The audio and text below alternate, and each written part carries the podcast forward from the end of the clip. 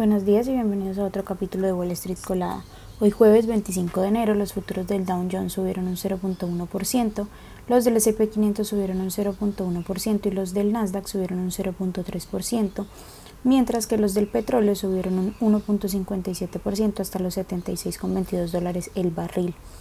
En las noticias de hoy, bueno, hoy a las 8.30 m se publicará el GDP, los economistas prevén que haya crecido un 2% durante el cuarto trimestre, moderándose un poco respecto al ritmo del 4.9% que se presentó durante el tercer trimestre del 2023.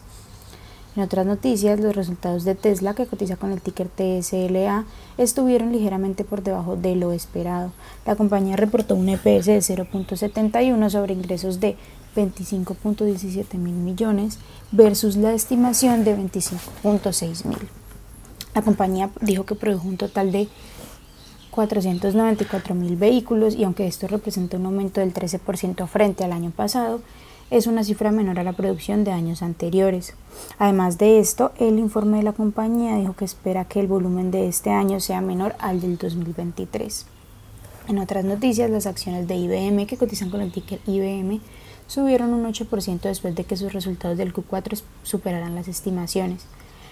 Para este año, la previsión de la empresa es lograr un crecimiento de ingresos de divisa constante y un flujo de caja libre de unos 12 mil millones de dólares. En otras noticias, la FAA no le permitirá a Boeing, que cotiza con el ticker BA, ampliar la producción de sus aviones 737 MAX. Esta decisión se produjo después del incidente del 5 de enero en el vuelo de Alaska Airlines, que cotiza con el ticker ALK. La capitalización bursátil de Microsoft, Microsoft cotiza con el ticker MSFT, alcanzó el miércoles la marca de los 3 billones de dólares, seis días antes de su próximo informe de resultados, convirtiendo a la compañía en la segunda empresa tecnológica en pasar esta barrera después de Apple, que cotiza con el ticker AAPL.